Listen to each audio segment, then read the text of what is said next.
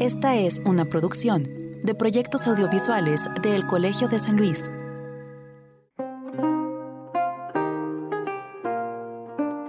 Aunque en nuestro país se aprecia mucho la literatura novohispana de Sor Juana Inés de la Cruz, Juan Ruiz del Arcón, Bernardo de Balbuena y de otros, no podemos decir técnicamente que se trate de literatura mexicana, sino hasta el surgimiento de México como una nación independiente.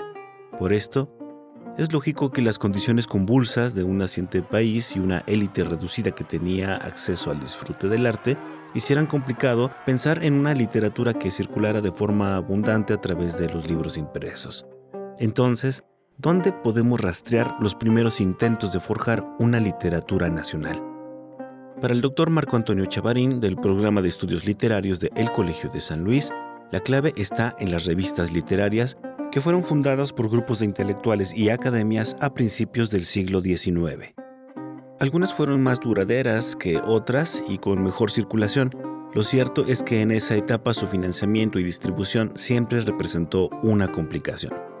Con todo esto, su estudio resulta interesante ya que como podría esperarse, los contenidos de estas revistas albergaban un sentimiento nacionalista que reflejaba los ánimos efervescentes de una nación naciente. Esto las convierte también en documentos de relevancia no solo estética, sino histórica en uno de los periodos más inciertos de un país que alcanza algo de estabilidad hasta el ocaso del siglo XIX.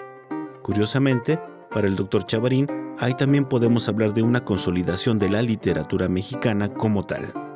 Hoy daremos un paseo por la historia de México y de la literatura mexicana a través de sus revistas literarias. Marco Antonio Chavarín nos hablará de la importancia del contexto social en las obras de esta época y de cómo la literatura puede ayudarnos a entender la historia, y viceversa. Proyectos audiovisuales del Colegio de San Luis presentan Entre Voces, un espacio de comunicación de las ciencias sociales y las humanidades.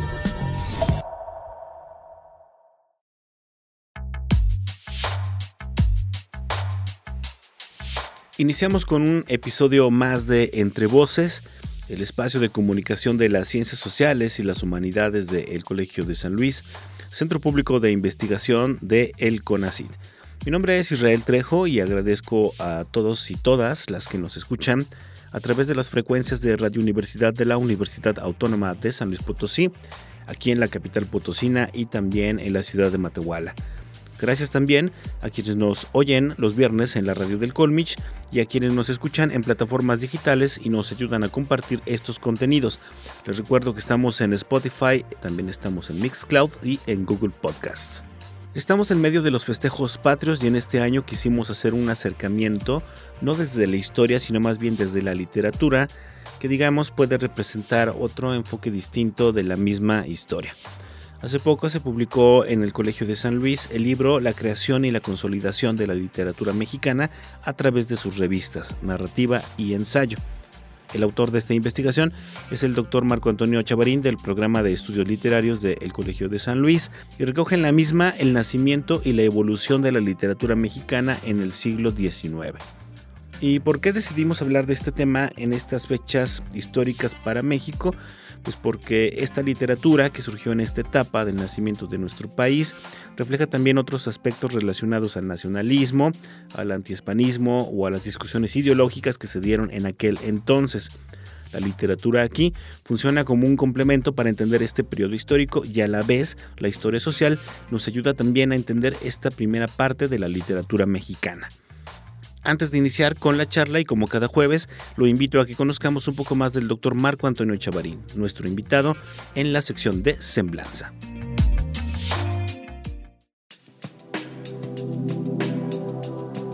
Marco Chavarín es doctor en literatura hispánica por el Colegio de México. Tiene los libros La literatura como arma ideológica, dos novelas de Vicente Riva Palacio, publicado por Tierra Adentro, y Entre literatura e historia, Vicente Riva Palacio, Visiones de España y México, publicado por el Colsa. Asimismo, ha co-coordinado y coeditado los libros colectivos Año 14, Nuevos Asedios a Octavio Paz, Efraín Huerta y José Revueltas, a 100 años de su nacimiento, publicado por el Colsa. Literatura de la Revolución Mexicana, Otras lecturas a 101 años de Los de Abajo, publicado por el Colsa, y La creación y la consolidación de la literatura mexicana a través de sus revistas Narrativa y Ensayo, El Colegio de San Luis, San Luis Potosí 2020. Actualmente es profesor investigador en el Colegio de San Luis, donde tiene a su cargo dos proyectos, los espacios biográficos en las dos épocas de la revista moderna, 1898-1911, y 10 revistas literarias decimonónicas de México, Programa de Fomento a Proyectos y Coinversiones Culturales, FONCA 2015. Entrevista.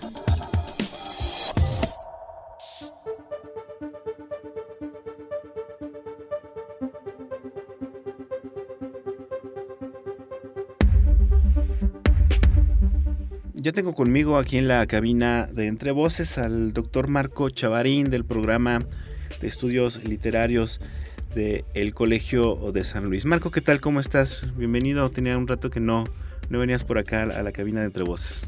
Sí, eh, pues estoy muy bien, digamos, dentro de, lo que cabe, ¿no? Trabajando y todo.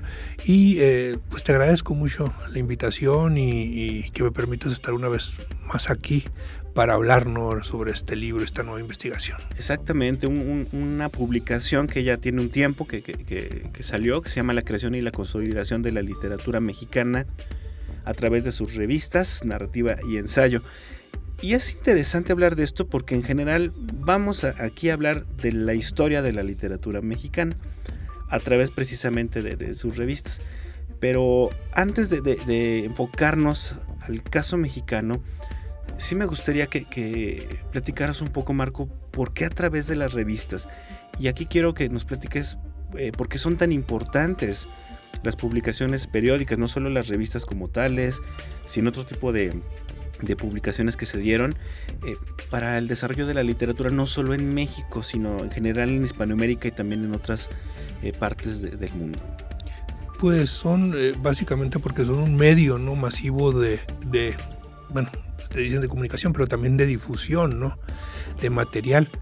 Mm, sobre todo, bueno, si estamos hablando aquí en el caso eh, específico del siglo XIX, nosotros nos damos cuenta pues, que la mayoría de las personas no podía tener acceso eh, por cuestiones principalmente de dinero, ¿no? Además, pues del analfabetismo, ¿no? Que existía, pues muchas personas no podían acceder a comprar un libro. Aparte, los libros, pues eran verdaderamente escasos. En realidad, a lo que está respondiendo principalmente por parte de los editores y por parte incluso de los mismos autores, estas revistas funcionan como ese mecanismo de llegar al público, ¿sí? a partir precisamente de una idea muy específica de la literatura sí que se eh, integra junto con una idea de la función también eh, difusora de conocimientos y de ideas del mundo por parte, digamos, de, las revistas y las publicaciones periódicas. Y esto se da mm, tanto aquí en México como en Hispanoamérica como en Europa, ¿no?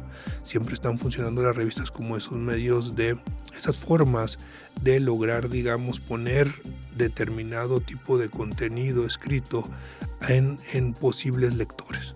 ¿sí? Eh, y pensando tanto en cuestiones ideológicas como en cuestiones económicas, ¿no? porque aunque aquí en México, y hablo específicamente de México, no funcionó muy bien eh, la cuestión de las ventas, nunca se dio, sí, lamentablemente, pues en Europa sí, ¿no?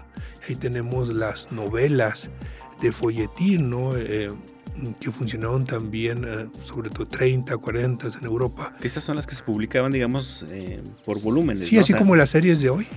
claro. exactamente como las series, por capítulos. Entonces, sí, cada semana, por regular, una, vez a la semana, dos veces a la semana, se entregaba, aparecía por lo regular abajo de los periódicos y tú podías recortarlas y eh, te dejaban intrigado, ¿no? Tú querías saber qué iba a pasar, entonces debido a eso tú ibas, si tenías dinero, ibas a comprar el diario, ¿no? Entonces aumentó mucho las ventas de los diarios y aumentó también mucho, digamos, lo que se pagaba a los autores, ¿no? Como Sue o Dumas, ¿no? Que llegaron a, ganar una gran cantidad de dinero. Sí, cosa que no, que no pasó aquí. Claro. y, es que de pronto se nos olvida que, que no siempre hubo imprenta, ¿no? Relacionamos la literatura con el libro como objeto y en general todas estas formas de distribución fueron sumamente importantes, ¿no? Sí, mira, en el caso de México en específico, ahí tenemos eh, los estudios de un estudio muy bueno de Fernando Tola de Avis que lo recomiendo mucho, siempre lo recomiendo mucho. Este, este texto aparece al principio de, la edición facsimilar del Año Nuevo, esta revista de los lateranistas, donde eh, eh, de Avis habla precisamente de cómo buscaron siempre los editores fomentar la cultura del libro. Pero, por ejemplo, se lanzaban, ahí va un libro ¿no? de poesías de, de alguien como Fernando Calderón, ¿no? y lo sacan y así está. Y no, y no pasa de ahí, ¿no? Iban a hacer una especie de colección de escritores mexicanos, pero llegaron un libro. Posteriormente, unos años después, vuelven a hacer lo mismo y otra vez sacan de Fernando Calderón, que ya había muerto, y también se quedan ahí.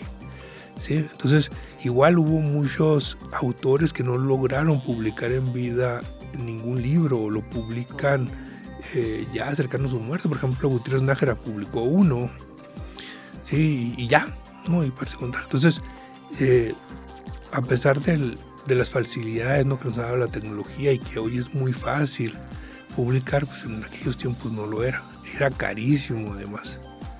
Sí, entonces, pues lógicamente se tenía que eh, publicar a través de las plataformas que se tenían. ¿Y qué era? Pues eran las publicaciones periódicas, ya fuera en, en periódicos o ya fuera en revistas propiamente. Claro, y bueno, ya enfocándonos un poco aquí en el caso eh, mexicano, algo en, va, a sonar un poco absurdo, pero algo en lo que yo no había como reparado en cuenta es que la literatura mexicana es muy joven.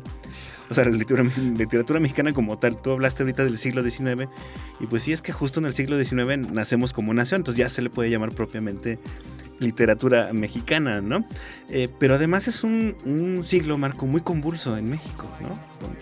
Una pugna constante de, ideologías políticas y todo eso. Entonces tú propones con este libro no un acercamiento a, las revistas tanto desde el punto de vista estético, sino más bien como desde el punto de vista social, ¿no? Eh, bueno, lo que pasa es que parto de, la idea de, yo hago sociología y literatura, ¿no? Es decir, considero la literatura como un acto ¿no? social, sí, que está en función, si se escribe en función, digamos, de eh, determinado contexto, determinada historia, determinado momento. O sea, el, autor está respondiendo precisamente a, un momento específico, a partir de una idea muy específica de literatura y a partir de necesidades muy específicas de ese momento. Entonces, por, en, ese sentido, pues por eso considero la literatura desde, desde esta perspectiva, ¿no? y no solamente por eso, sino también porque soy consciente de que solamente considerando todos elementos, muchos elementos extraliterarios como los editores, como las redes intelectuales, los, eh, las editoriales, todo eso que está al, exterior, el mismo lector para el que está escribiendo, es como se pueden llegar a entender mejor el texto literario. Si no es porque me aleje tanto de, la literatura, sino porque quiero entenderla mejor y tener eh, más, digamos, elementos para dar una interpretación pertinente hecho literario. Entonces básicamente por eso lo, mm, me pongo, digamos, tan, tan, o me preocupo tanto por estos aspectos aparentemente ajenos. Ahora, el hecho de que se entre la creación de la literatura mexicana eh, ya con la independencia, eh, no es que rechacen ¿no? lo de la colonia, sin embargo, en términos estrictos, si hablamos de México, como tú lo dijiste, pues estamos a partir de 1821, ¿no? se establece ya como como la República Mexicana, ¿no? Eh, y en este caso, pues eh, son unos años posteriores, ¿no? Es hasta 1836 que ya se lleva a cabo, digamos, a partir de esta región que se considera como México, una mm, se busca pues crear una literatura ya con esas características que, pertenezca a este país, que pertenezca a este territorio, una literatura mexicana.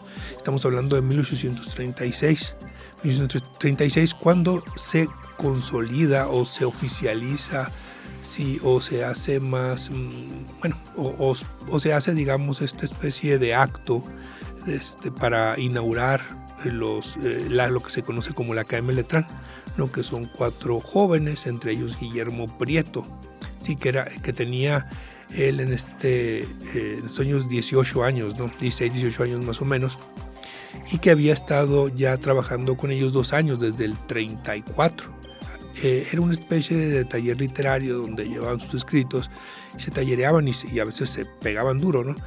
Entonces, a partir de esta inauguración, donde su pobreza, su pobre, mm, lo único que tenían de, dinero les alcanza para comprar una piña. Una piña, le echa el azúcar y con eso, digamos, hace el embaquete de inauguración de la Academia Letrán. Comienza a suceder algo bien interesante.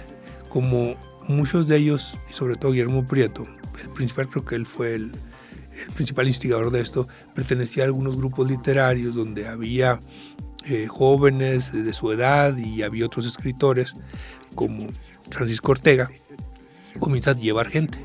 Entonces esa, esa gente son jóvenes, ¿no?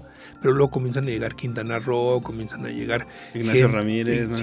bueno, Ignacio Ramírez sí llega, ya que está consolidado como en el, será como el 37, 38 más o menos, pero sí, o sea, llegan y era ahí un, prácticamente como una especie de, de inadaptado, un, eh, eh, un, vagabundo, era un vagabundo Ignacio Ramírez y llega con un poema a solicitar entrar de, No hay Dios, ¿no? De no hay Dios. Sí, sí, entonces lo interesante de todo esto es que eh, este pequeño grupo de jóvenes, el, más grande tenía 27 años, comienzan a, llamar a gente o, o se ponen, funcionan como una especie de punto, como un nexo, como una especie de, de, hoyo negro que comienzan a atraer, a atraer, a atraer, a, grandes escritores y de repente, como José Joaquín Pesado, ¿no? Y otros más, de repente está lleno y, se cambia de la habitación de, José María Lacunza, que era el mayor, el de 27 años, se cambia esto a la biblioteca ya de, la Academia Letrán y comienza ya a oficializarse, comienza a, convertirse en otra cosa, pero al final, digamos, lo que permite esta nueva visión de la literatura es primero mexicanizar la literatura, es decir, a partir de los géneros literarios existentes en Europa, comienzan a incorporarles principalmente temáticas, ideologías mexicanas. Eso por un lado, pero además permite que personas como Ignacio Ramírez, que personas como Guillermo Prieto, que no eran ricos, que no pertenecían a, algún estrato eh, social específico, no sé, que no pertenecían a la iglesia, así como el caso de los eh, de la Arcadia mexicana, ¿no? que eran muchos sacerdotes, o, que no eran, no pertenecían a la nobleza o que no tenían dinero, pudieran, digamos, participar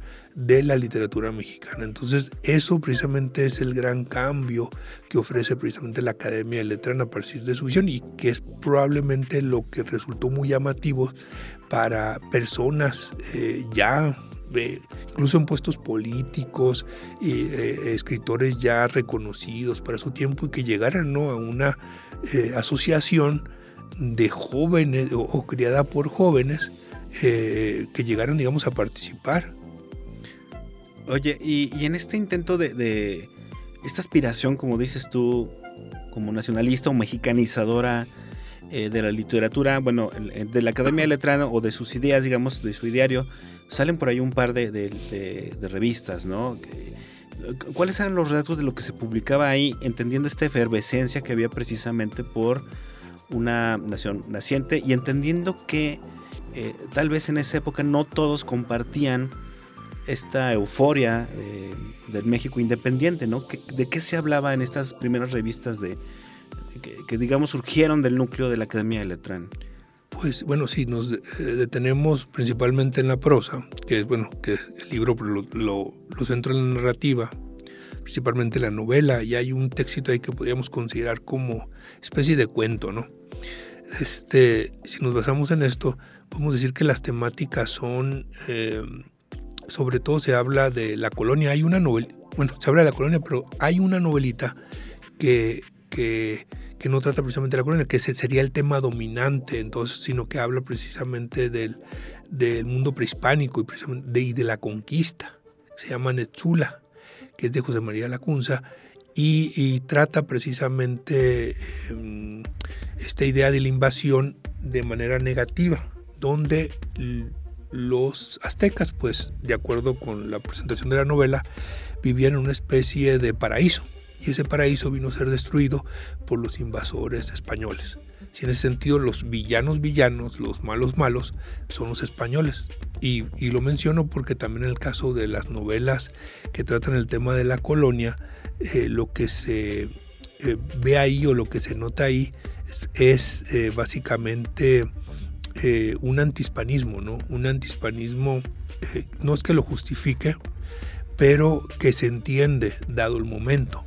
¿Sí? Hacía muy pocos años que todavía no habían estado peleando los mexicanos por su independencia.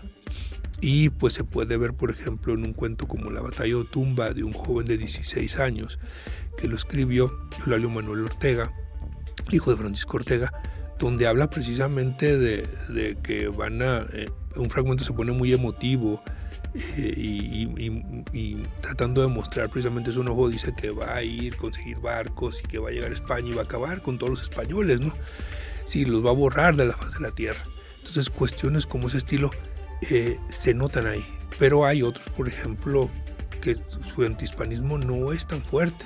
No, o sea, entiende que hay entienden, por ejemplo, como José Joaquín Pesado, en el caso de, de, una de sus, novelas, la culpa, dice, no es tanto de, por ejemplo, de la Iglesia o de España como en el caso de la Santa Inquisición. Eh, en realidad se le echa la culpa ahí precisamente a la cerrazón, a un fanatismo religioso eh, relacionado precisamente con una institución como el Santo Oficio. Sí, y a eso le echa toda la culpa y a eso, digamos, eh, le otorga, o a partir más bien de, del Santo Oficio, le otorga el significado al espacio-tiempo de la colonia, relacionado por supuesto con España, pero donde logra salvar de alguna manera la religión católica. Sí, a pesar de esto, por ejemplo, los ataques en contra de España no son tan fuertes. Ahora, también hay que tomar en cuenta que van a ir variando digamos, los villanos, porque ya para el 39, cuando acababa de ser en el 38 la, primera invasión francesa, la guerra de los pasteles, pues ya el villano cambia, ya no es el español, ahora será el francés. Sí, y, en, y en, en, una novela como La procesión de Ignacio Rodríguez Galván, pues aparece un personaje eh, eh, de este como villano que es un francés arribista que viene a robarse las mujeres mexicanas este y viene y viene a casarse con una mujer mexicana que tiene dinero ¿sí? y pues al final digamos el verbo eh, mexicano logra triunfar este pero sí la manera en que en que codifica en que construye el personaje Rodríguez Galván del, del, del francés sí se nota precisamente ahí cómo digamos, los tiempos políticos eh, afectan de alguna otra manera la estética de las novelas. Y es que como decías hace rato, no, no se puede disociar la literatura del, eh, del resto del contexto, ¿no? O sea, no, pero... Y creo que en esta, en esta época era mucho más notorio, ¿no? Sí, fíjate, y hay, perdón, y hay otra cosa también que, que tenía que decir, por ejemplo, eh, las dos primeras revistas que sacan son el Año Nuevo, ¿no? Que son, es anual, sale del 37 al 40.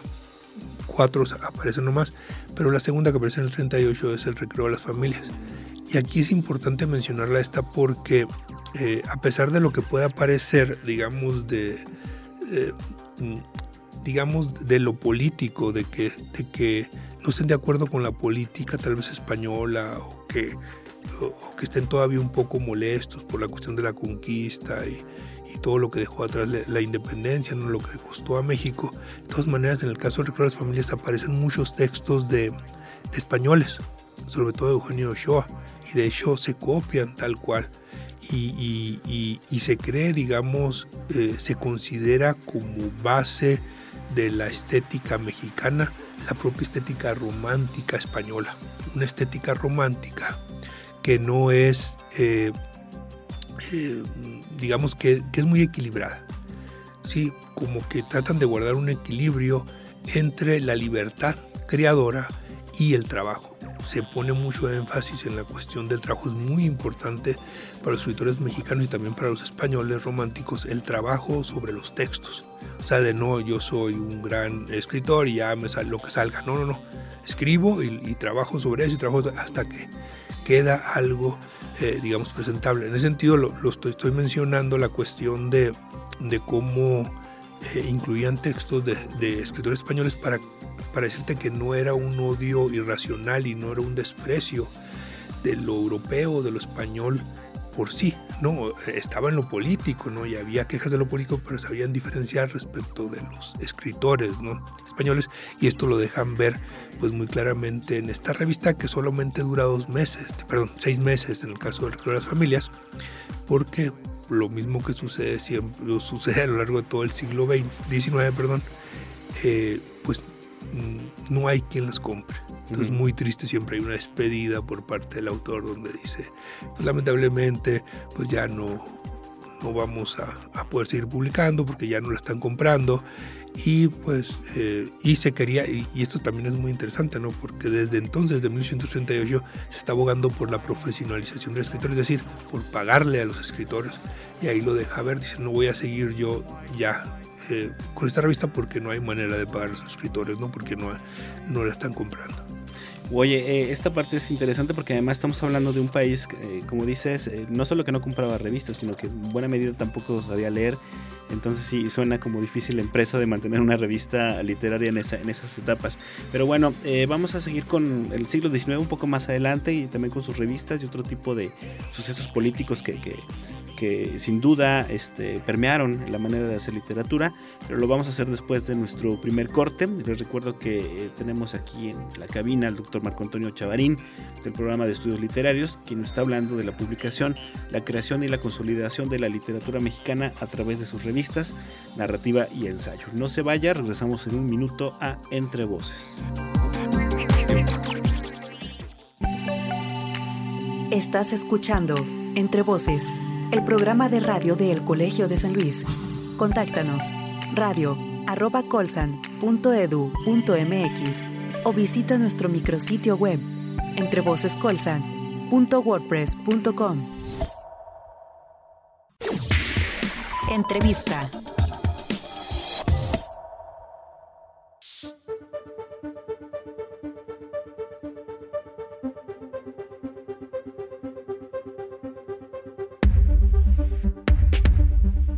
Estamos de regreso en Entre Voces, el espacio de comunicación de las ciencias sociales y las humanidades del Colegio de San Luis. Qué bueno que siguen con todos nosotros. En este episodio estamos hablando sobre la publicación, la creación y la consolidación de la literatura mexicana a través de sus revistas, narrativa y ensayo. Em, compilado, o más bien, pues es un libro de una extensa investigación que ya lleva muchos años del doctor Marco Antonio Chavarín, quien está aquí con nosotros en la cabina. Y bueno, antes de continuar, eh, quiero agradecerles nuevamente a quienes nos escuchan en las transmisiones que tenemos en vivo los jueves por la tarde en Radio Universidad, tanto en San Luis Potosí Capital como en la ciudad de Matahuala.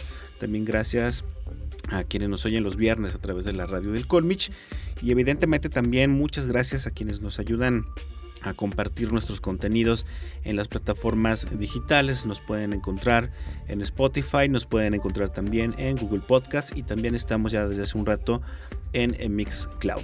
Y aprovecho también para invitarlos a que visiten las redes sociales del área de proyectos audiovisuales de la unidad de difusión. Nos pueden encontrar en Facebook y en Instagram como Colsan Media y digamos que ahí a, diferencia de, las páginas oficiales de El Colsan, acá nos enfocamos mucho ya a lo que son precisamente eh, productos audiovisuales de divulgación o comunicación de las ciencias sociales, evidentemente con todo el material que, nos permite hacer la investigación eh, de los académicos aquí del El Colegio de San Luis. Es que no deje de, de visitarnos en las redes sociales. Y bueno, Marco, para seguir con esta eh, con esta, digamos, vamos a decir, este viaje cronológico a través de la literatura mexicana, a través de sus revistas. Hablabas ahorita ya de una etapa, como de una especie de primera etapa, donde algunos, algunas pasiones políticas, digamos, se, principalmente en contra de, extranjeros se, dejaban como de ver muy claras en el, tipo de literatura que se hacía. Pero mencionaste ya ahorita lo de la, la invasión francesa, hubo otras en México, pero también hubo muchas guerras intestinas y muchos conflictos intestinos. El siglo XIX, digamos, la segunda parte está marcada por esta pugna conservadores contra liberales, ¿no? ¿Y qué pasa en esta, en esta etapa con las revistas mexicanas de literatura? ¿Qué pasa después de la, de la Academia de Letra, ¿no? ¿Cómo, cómo, cómo va evolucionando la literatura? Pues básicamente son tres revistas posteriores y aunque en las publicaciones periódicas los miembros de la Academia Letrán dominan durante los 40, es una etapa muy buena para ellos, eh, hay dos revistas, el Museo Mexicano y el Liceo Mexicano, que son casi inmediatas por cuestiones políticas y por cuestiones también económicas y todo lo que sucede, ya saben, en este, en este tipo de industrias, pues se separan de pronto. Y hay, hay una partición y aparecen dos revistas, el museo, Caso Mexicano, donde están eh, Manuel Paino y Guillermo Prieto, ahí con sus textos apoyando pues una forma de, de, de escribir y, y, que ellos publican mucho, sobre todo Paino, ahí publicas muchas de sus novelas cortas muy buenas eh, principalmente, y luego y está el Liceo Mexicano, ¿no? En esencia, pues si uno la revisa, no hay mucha diferencia entre, entre lo que escriben, no hay una variación, ahí no se nota lo liberal o lo conservador. Básicamente, incluso comparten autores, sin embargo, por lo regular, la crítica literaria y la historia de la literatura las ha tomado como, digamos, un parteaguas. Ahora, lo interesante está aquí en el caso del museo porque bueno, el liceo solamente dura un año, pero el museo sí dura tres años. Tienen ahí un problema con, con el de la revista y lo que hacen es hacer su propia revista, que es eh, Revista Científica y Literaria de México, donde precisamente Paino sigue escribiendo y donde comienza a ensayar eh, ya su, su gran novela, ¿no? primera gran novela que es El Fistol del Diablo. Y curiosamente no la termina, eh, aquí vengo a lo que dices, por, por, por falta de papel y porque inicia la guerra contra Estados Unidos. 46, entonces se cierra y, y, la termina y luego la, la retoma ¿no? posteriormente hasta que ya deja su edición final ya en los 80 ¿no? del siglo XIX, pero ahí viene precisamente un primer cortón, guerra contra Estados Unidos, entonces ya no tienen papel, ya no, no están pudiendo eh, este, vender tampoco, entonces cierran. Entonces sí está este problema, pero luego también viene eh, hablando precisamente de estas luchas y que será un lugar común en los escritos, sobre todo de los, eh, al referirse a la historia y literatura de los eh, escritores de la segunda mitad del siglo XIX, pues viene lo que sería la guerra de reforma, sí, 57-60, y luego también la guerra contra los franceses, la segunda invasión francesa, ¿no? la guerra con, y el segundo imperio que viene aquí. Entonces, por eso hay un salto en, en mi caso de, de, de, mi texto hasta el Renacimiento, que es la revista está impulsada por Altamirano, que la, eh, la tiene por lo menos eh, seis meses y luego la vende a, a, los editores, pero la sigue manejando él. Eh, esta revista El Renacimiento, donde busca de alguna manera eh, Altamirano hacer coincidir a los distintos eh, distintas ideologías, no tanto liberales como conservadores. Pero es decir que, que, en esta época de la guerra de reforma y todo esto, sí hubo una pausa forzada en, en la creación de literatura en México o, sí, o hubo cositas por ahí. O, hay cositas por ahí, hay libros, pero eh, novelas también está. Por ejemplo, La hija del judío, esta de, del papá de Justo Sierra Méndez, Justo Sierra O'Reilly, pero no, no están al nivel que se estaba escribiendo eh, durante entre los 30, 40 y en, y en los 60. O sea, nosotros encontramos un auge, o lo que se conoce como el auge de la novela histórica mexicana, entre 1868 y 1872. Eso no se dio en ese tiempo. Eran, digamos, expresiones aisladas. Sí, porque precisamente la situación, ya sea con los cambios de Santana, sí, con, con, con, esa problemática que hubo ahí, con la problemática luego de, la reforma, pues no se podía escribir. En realidad, y, bueno, por un lado estaban los escritores, muchos escritores que se dedicaban a muchas cosas, entre ellos a pelear. Sí, pues no, estaban sentados ahí para escribir, pero tampoco la gente estaba tan interesada en leer literatura, porque lo que le interesaba era la cuestión política del momento, y ellos también lo saben reconocer. Entonces sí hay expresiones aisladas, pero no hay, digamos, un movimiento ya de muchos escritores, como si se deja ver a partir de 1867, con el fusilamiento de Maximiliano y la restauración de la República, este nuevo interés ¿no? que, que, llega a culminarse o que llega a hacerse más fuerte ya con esa paz porfiriana ¿no? que se mantuvo. Porque bueno, eh, aunque haya sido un dictador, con todo pues logró cierto tipo de estabilidad económica que permitió digamos a ciertos grupos poder expresar y poder publicar Sí, entonces lo interesante, digamos, de la revista Renacimiento es que trata de, de, integrar a, liberales y conservadores, no dura mucho, dura un año, lo, otra vez explotan, ¿no? O sea, en realidad estos intentos son intentos eh, por la euforia del momento. Así como, por ejemplo, los miembros de la Academia Letrán terminan disolviéndose por cuestiones políticas, asimismo los miembros eh, o los, digamos, las personas que participaron en el Renacimiento también terminan rompiendo también por cuestiones ideológicas. Lo interesante de aquí es que, bueno, Altamirano ya promueve una visión de mundo o una forma de ver literatura que se había visto desde el 67 en lo que se conoce como las veladas literarias, donde se reunieron muchos escritores y eh, comenzaron, digamos, a, tratar de consolidar la literatura mexicana y, y, mucho era a partir de las propuestas de la Academia Letrán. Altamirano tiene un ensayo que se llama Revistas Literarias de México, donde eh, logra poner en papel todo lo que se discutió precisamente en estas veladas literarias. O sea, no son, aunque se le ponga como el padre de la literatura nacional, las ideas no necesariamente no son originales de él, son eh, ideas que se discutieron ahí, pero que Altamirano logró plasmarlas de, de, manera muy clara. Sí, muy esquemático, muy bien eh, lo plasmó. Y aparte lo, lo, dejó ver en su, en su revista, sí, esa postura que estaban manejando en estas veladas, en estas reuniones y a través también de su novela, No Clemencia, sí, que trata precisamente sobre la lucha sobre el Segundo Imperio, que habíamos tenido, eh, que es del 69, aunque ya habíamos tenido dos novelas previas, el 68, una primera, que es El Cerro de las Campanas de Juan Antonio Mateos y también el 5 de mayo, pues, tratan sobre la lucha contra el Segundo Imperio y también una de Vicente Riva Palacio que se, llamaba, que se llama Calvario y Tabor, donde tratan eh, el tema muy bien. Digamos, para mi gusto, creo que la mejor cita de estas novelas es la de Riva Palacio, ¿no? Calvario y Tabor, pero pues cada uno de estos escritores tiene su, imprenta, tiene su, perdón, tiene su forma eh, eh, de, de, plasmar. Mateos es muy al estilo de Scott, rescata muchos pasajes históricos y, lo hace muy bien, incluso Río Palacio se, se lo reconoce.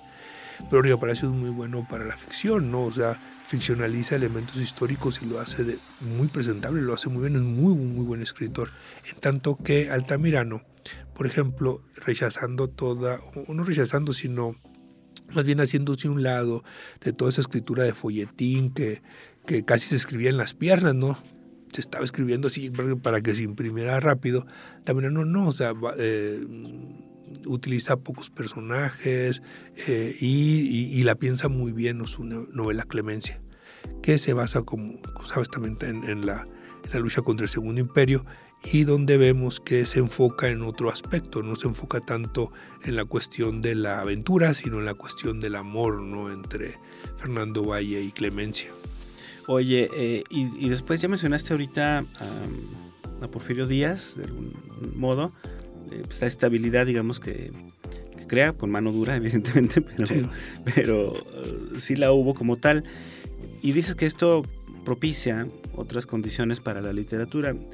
Y estoy pensando ahora que, coincide justo también con el surgimiento, por ejemplo, del movimiento modernista, ¿no? Finales del siglo XIX y principios del XX, eh, ¿Qué pasa con, esta famosa revista moderna que para muchos inaugura como la, pues, precisamente la literatura mexicana contemporánea? ¿no? Sí, y precisamente esto, y aquí está eh, uno de los puntos negativos, ¿no? que es precisamente los regímenes, este, dictatoriales, ¿no? como el caso de Díaz.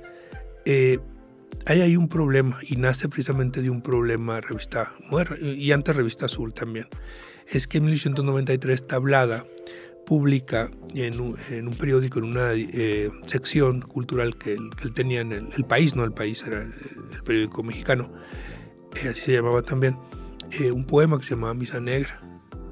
Y este poema pues hablaba sobre, pues no era muy cuidadoso con las cuestiones políticamente correctas y con la iglesia, ¿no? Entonces, hoy pues no, no resulta fuerte, pero en su momento pues sí, fue, escandaloso. Fue escandaloso. Entonces la esposa de Díaz se entera y eh, pues terminan sacándolo, ¿no? El periódico. Pero antes, le, este, antes ya que lo corrieron, logra publicar de todas maneras una invitación precisamente a formar la revista moderna, tablada, donde pues están ahí entre otros Alberto Leduc, está este eh, eh, otros, eh, otros escritores no muy, muy importantes también. Y esto lo fue en el 93. Y dice, no, ya para mañana saldrá, ¿no? Revista moderna. Pero no nos sale, ¿no? La primera revista que sale es un, una sección también cultural que sería de, de, otro periódico, que sería, es la revista Azul. Y que la, básicamente la maneja Gutiérrez Nájera. Entonces, entre 1894 y 1896. Gutiérrez Nájera pues muere en el 95, ¿no? Ya no, ahí nomás la sigue manejando Carlos Díaz Dufo, que era el segundo a bordo. Eh, pero ahí les da entrada, ¿no? A todos ellos. Aquí la visión ya es otra, ¿no? Y es una visión que ya había estado promoviendo Gutiérrez Nájera desde los 70. Una visión donde no de rechazo a la literatura de corte nacionalista o, o literatura vista desde una función propiamente como de forma formativa. Formativa, ¿no? Sí, el caso de una literatura que se veía, que respondía a una necesidad muy propia de ese momento. O sea, no, rechazaba propiamente esa literatura, sino que decía que el momento, Gutiérrez Nájera decía, el momento ya es otro. Ya no se requiere una literatura que forme.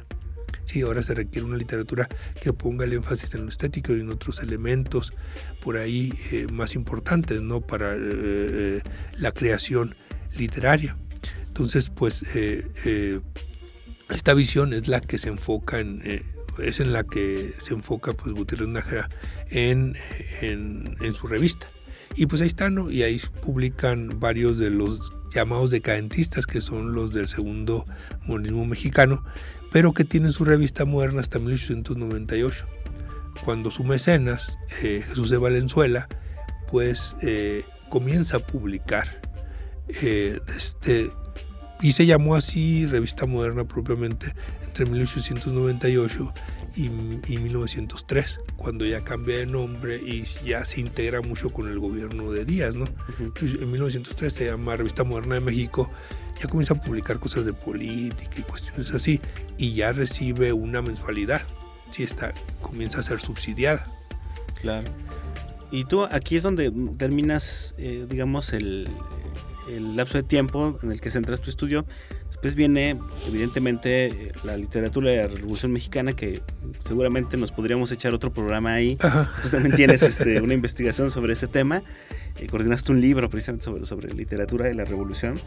Em, y por eso, digamos, ahorita podemos cortar hasta, hasta digamos, el modernismo que dices en el periodo de, días. Eh, aquí la pregunta, Marco, es, eh, en estos, para hacer este tipo de investigaciones, ¿Qué tan complicado o no te ha resultado encontrar pues, las revistas como tal? Para leerlas, para tocarlas, para sacar toda tu información. Eh, ¿Es complicado de pronto acceder a este tipo de, fuentes, de, publicaciones periódicas? No, fíjate, de unos años acá se ha facilitado mucho, sobre todo por la Hemeroteca Nacional Digital de México, ¿no? y porque varios países, entre ellos España, por ejemplo, ha eh, digitalizado muchas de sus revistas. Pero nosotros pues tenemos todas estas revistas que ves aquí las tenemos digitalizadas en la Biblioteca Nacional Digital aquí de México. Entonces podemos acceder a ellas y a los textos. O sea, eh, sí cierto, nos falta la parte material, pero respecto de análisis textual, ahí está todo. Ahora, para ver si los, las, eh, digamos, las imágenes, ya sean grabados o, o, cualquier otro tipo de técnica que esté, ahí sí hay que ir a ver la revista. Yo pues he logrado conseguir algunos, algunos ejemplares y sí, pues es una belleza, ¿no? Verlos así, el, ejemplar, ver incluso los, eh, los dibujos a color, los... Eh, tal vez hasta los anuncios, ¿no? De pronto que vienen ahí, es muy distinto y ver pues el tamaño, ¿no? El tamaño que, son y toda esa, materialidad que, a la que no puedes, digamos, tener acceso a, mm, en, lo digital. Aparte hay otra cosa también que muchos, muchas de, los, de, estas revistas están digitalizadas de la micropelícula. Entonces a veces pues sí están un poco borrosas, pero bueno, se puede eh, solventar eso porque también ah, tenemos acceso a muchos facsimilares, ¿no? Porque si algo ha hecho muy bien Luna ha sido pues eh, aportar presupuesto y creer precisamente en la necesidad de rescatar nuestra historia cultural a partir de, de la reproducción de los facsimilares. Tenemos los años nuevos, tenemos revista moderna. Nunca se dio revista moderna de México, pero tenemos revista moderna y tenemos varios facsimilares, aparte también otros facsimilares en el caso del Fondo de Cultura Económica. Ya no se han reproducido, no son caros, es caro ¿no? reproducir este tipo de, revistas, pero pues creo que la cuestión cultural no tiene precio, ¿no? Claro, y en este sentido, digamos, ya un poco para ir eh, cerrando la, idea en general del libro y de esta charla, es entender que, la literatura es un punto de acceso al conocimiento histórico, ¿no? Incluso de, ciertos periodos, que en este caso como el siglo XIX, ¿no? Sí, sí, efectivamente. Eh, porque mucho tiempo fue como desdeñada, ¿no? La literatura, como es una cosa secundaria. Sí, pero lo que pasa es que eh, como que en mucho tiempo se ha tratado de ver la literatura como un adorno. Y creo que los distintos escritores y los distintos críticos literarios a lo largo del siglo XX, del, del siglo XIX, del siglo XX, incluso del siglo XXI, muchos, aunque no todos, seguimos luchando porque no se vea como un adorno, no es un adorno accesorio sí, es una forma de interpretación, es un acto, ¿no? Un acto cultural, es un acto social. Eh, eh, el que escribe está trabajando con el discurso y el discurso no es inocente. Está tratando de, convencer de cierta idea a alguien. Ya sé que, lo, que, puede sonar esto un poco, eh, a lo mejor puede molestar a alguien, sin embargo, cualquier persona que escribe, sea una novela, un cuento, está tratando, al, darle coherencia a su texto, al darle verosimilitud, está tratando, digamos, de otorgarle validez a determinada forma de entender el mundo. Y esa forma de entender el mundo, o sea, lo que busca es convencerte de que mi apreciación es la correcta. Entonces, eh, esto lo tenían muy claro los escritores del siglo XIX, sobre todo los de la primera mitad y, bueno, las primeras dos, dos terceras partes el siglo donde veían a la literatura con una función formadora, una función pragmática, y no tenían ellos en pasión decir que pues, la literatura debía servir para formar y debería tener ciertos contenidos. Incluso por eso se da mucho la novela, ¿no? Ellos veían la novela como un género menor, ¿no? En comparación de, otros, de otras figuras literarias, ¿no? Sí, eh, pues fíjate, eh, Altamirano lo que hace y todos ellos comienzan a otorgarle valor, porque fíjate, antes de sobre todo al, principio del siglo XIX se da mucho esta especie de, intención de otorgarle valor a la novela. Ya para la mitad del siglo XIX ya tiene valor, pero siguen hablando precisamente de, de, ese valor que pueda tener una novela, por ejemplo, y en este caso la histórica, porque había unos que se oponían a que se eh, enseñara historia o, se, o se escribieran, se escribieran novelas históricas. ¿Por qué? porque eh, está ahí mezclado con la ficción. El problema está en que, y esto lo reconocen también ellos, en que la, historia, la historia así con, mayúsculas, la historiografía, la historiografía, pues también eh, utilizaba herramientas de la narratología. Y de eso hablamos en el programa pasado, justo. sí, entonces, pues precisamente ahí está. Entonces, eh, ellos aceptaban, no tenían empacho. Por ejemplo, historiadores, eh, bueno, escritores como Río Palacio, que también eran historiadores, no tenían empacho en ser historiadores y escribir novelas históricas. Por supuesto, la intención es distinta en cada una de ellas, pero eh, podían servir para lo mismo. Y, dice, y, esto lo dice muy bien Altamirano, mientras no haya personas suficientemente eh, con una educación formal muy estricta que pueda acceder directamente a los libros de historia, pues eh, van a tener que estar aprendiendo eh, estos temas desde la literatura. Sí, pues bueno, y así lo ven ellos y, pues no, no, creo que haya ningún problema, ¿no? Digo, para ellos no había. Mm, claro, y, evidentemente también nos habla como de, la gran importancia que puede tener la literatura en pues para las sociedades, para la cultura en general, no puede estar disociada. Y esta idea que te decía en, en, la entrevista pasada que se manejaba también de que la historia tampoco se puede alejar de discursos dominantes o sistemas políticos dominantes, a pesar de que más cercana, digamos, al, al pensamiento científico se asuma como objetiva y neutral, ¿no? Pero bueno, eh, aquí me gustó que se hayan juntado estas dos charlas un poco para reforzar esta idea y en ese sentido pues ya, se nos terminó el tiempo lamentablemente Marco, nada más agradecerte eh, que nos hayas venido a platicar pues del libro como tal, pero también en general como a, tomar conciencia de, de, del valor de la literatura y de las revistas literarias en México. Muchas gracias. Al contrario, muchas gracias a ti. Y bueno, a mí no me resta más que despedir el programa, invitarlos a que nos escuchen la semana entrante en un episodio más de Entre Voces, espacio de comunicación de las ciencias sociales y las humanidades de El Colegio de San Luis. Yo soy Israel Trejo, los dejo hasta una próxima ocasión.